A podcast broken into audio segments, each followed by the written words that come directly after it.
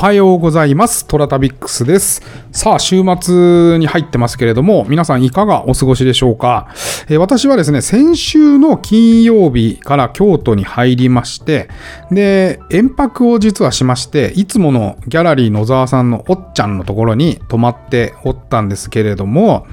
有名なイラストレーターさんの直比嘉さんという方がいてですね、えーもう有名、有名っていうかね、まあ女性だったら多分見たことあるイラストだと思います。えーよく女性誌とかカルチャー系の雑誌とかにも、えー彼女のイラストはよく使われてますし、あと CM の挿絵とかでも使われたりとか、あるいはですね、ルミネのね、えーポスターで使われたりしているイラスト、まあ人気売れっ子イラストレーターの直比嘉さんに、ちょっとまあ仕事を一緒にしたことがあるよしみでですね、えっと、ちょっとあのラジオ撮らせてくんないですか？っつったらね、あ、全然いいですよっていうことで、えー急遽おっちゃんの、うん、おっちゃんの町屋さんをの1階をお借りしまして録音したんですけど、まあ、話が面白くて。いや、もうほんとね、こう、OD 配信史上ね、えーやばかったです。あの、何がやばかったかっていうと、まあね、軽いノリでね、ビール飲みながら、えークーラーの効いた、あの、町屋の1階でお庭眺めながらね、話してたんですけど、あの、盛り上がっちゃって盛り上がっちゃって、えー話がね、止まらなくなってしまって、で、そこにね、おっちゃんが途中から参戦してきてね、うん。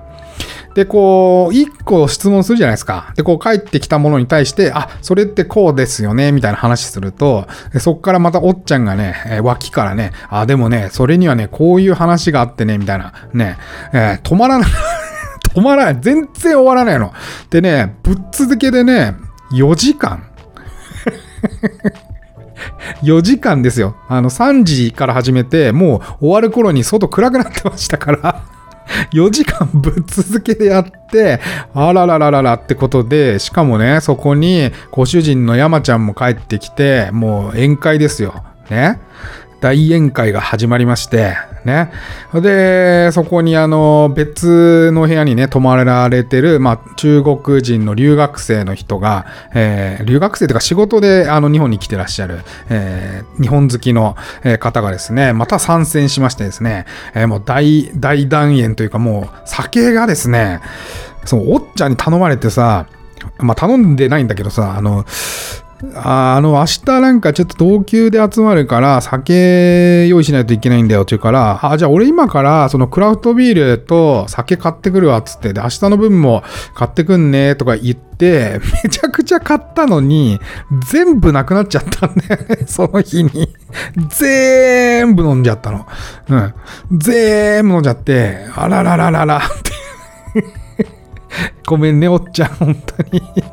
ごめんねってかみんなで飲んだからね。まあ、おっちゃんもその次の日、二日酔いでもう今日は飲みたくねえよとか言って言ってたけど。まあこの模様はですね、近々、再来週ぐらいかな。うん。再来週ぐらいから、そう、どうしようかなって4時間なんだけど、この俺雰囲気が好きでね、あんまりね、なんかブツブツ切って、えー、っていうよりは、まあちょっと長めだけど、楽しんで、その雰囲気をね、うん、なんかこの、あえー、えー、えー、あそんな話もあんの？みたいな、この雰囲気全体感をね、ちょっと楽しんでいただきたいなと思って、えー、まあノーカットで、ほとんど、ほぼノーカットでお届けしようと思っております。だから一回多分30分とかなんじゃないかな。途中なんか階段の話とかしてたから、まあ、すげえ面白かったんだよな、本当に。はい。ちょっとね、お楽しみにしててください。あの、イラストレーター目指してる方とかね、うん、どうやったらイラストレーターなれるんですかみたいに思ってらっしゃる方にも、すごく、うんいいお話が聞けたので、えーそういう意味でもね、お楽しみして、お楽しみにいていただければと思います。はい。えー天に軌道があるごとく人それぞれに運命というものを持っております。この番組はフォロワー30万人、日本全国を旅するインスタグラマートラタビックスが懐かしい街並みをご紹介したり、旅のよもやま話をすることで奥様の心の悩みを解決する番組でございます。てなわけで、毎朝7時に更新。私のインスタトラタビックス、今朝の1枚ですけれども、もうこれはトラ旅土定番の土定番、えー、島根県の津和野という場所になります。えー、島根県の南西に位置しておりまして、えー、行くのがめちゃくちゃ大変です。うん、島根というよりも山口の岩見かなあっちの空港で降りて、で、レンタカーして行った方がいいですね、ツアーのは。あの、出雲の空港に降りちゃって、西側にね、高速がないんですよ、島根県って。めちゃくちゃ長いくせに高速ないんですよ。だから平気で3、4時間かかったりするんですよ。あの、右端から、松江の方から、えー、西側のですね、これ西側に本当に津和野があるので、えー、津和野の方まで抜けるのにめっちゃ時間かかるからね、島根は。えー、鳥取の方がまだで、ね、通りやすいんですよ。うん。島根はね、すごい時間かかるんで、な、その代わり、やっぱりこういうね、えー、ひなびったって言ったりあれなんだけど、あの、昔ながらの建物とか風景がすごく残ってますね、島根は。はい。えー、この島根県の南西に位置しているこの津和野ですけれども、山間に本当にあって小さなポンと盆地が広がっております。えー、一応小京都の認定もされておりまして、で、なおかつ、えー、重要伝統的建造物群保存地区にも選定されております。うんまあ、そう言ってもおかしくないぐらい、本当に、えー、街並みが綺麗に残っております。そして、そしてね、えー、私がおすすめしたい、えー、男は辛いよの13作、えー、虎次郎恋やつれ、えー、これがマドンナがさえー、吉永さゆりさん、もう若かりし、吉永さゆりさんが出てるんですが、えー、この回で島根を中心に撮影してんですけども、この島根のこの回がね、ほんと僕、あの、ロケーション的に超好きで、湯の津っていう温泉宿、温泉宿っていうか温泉街があって、そちらもですね、そしてこちらの津和野も出てくるんですけど、どちらもほとんど変わってないです。はい。え昭和49年の公開で私が生まれる全然前なんですけれども、未だに変わってないってすごくないですか？うん。だからね、映画見ていただいて、くとね、ああ、こんな綺麗な素敵な景色なんだっていうところがそのまんま、本当にそのまんま残っております。うん、一度この13作、虎次郎恋やつれはですね、一度見てみてください。えー、島根にめちゃくちゃ行きたくなりますよ。はい。そして、えー、ここはですね、毎年7月末に、えー、祇園祭というものが行われておりまして、えー、街中を練り歩くこれが詐欺米だったかな？うん、詐欺米だね。詐欺米って見たことある人いるんじゃないかなあの、頭の上に本当に白鳥みたいな、あの、よくさ、ドリフでさ、股間の部分に白鳥ピヨーンってつけて、志村けんとか踊ってたりする。あの、あれが頭の上にピヨーンってついてるイメージね。で、ピヨーンってついてて、羽をバサーってこう手で広げる、あの、踊りがあるんですが、この詐欺米が、えー、津和野では代名詞でありまして、えー、国の重要無形民族文化財にも指定されてるそうなんですが、これがね、7月の祇園祭のメインとして、えー、出てくるというところでございます。津和野は本当行きづらいけどいいね。うん。残念なのはね、止まったことないんだよね、津和野は、私は。うん。だから本当はもう早朝のツアーのとかが、うん、おそらく気持ちいいと思うんだよね。夏場とか。まあ秋も多分綺麗だろうし、そうなんです。なんでまあ湯の津にからツアーのは本当にあのレンタカーして、えー、別の意味でのそのね、出雲大社ばっかりに目がいってしまいますけれども、えー、ツアーのやら湯の津温泉とかはですね、えー、本当に綺麗なので行ってみてください。はい。えー、てなわけでですね、今日はピンクのラムネという、また、えー、くだらない話をしようと思います。えー、ピンクのラムネなんですが、ピンクのラムネではございません。さてさて、これは何のことを指しているのか。それではお聞きください。はい。えー、今日はね、まあ今だから言えるちょっとした私のいたずらの話をしようかなと思います。うん。あのね、私、いたずらめちゃくちゃ好きなんですよ。うん。で まあ今でもね、結構いたずら好きなんですよね。なんか、なんでなんだろうね。なんかこう、人を驚かせたり、驚いた顔してるの見るのとかがすごい好きで、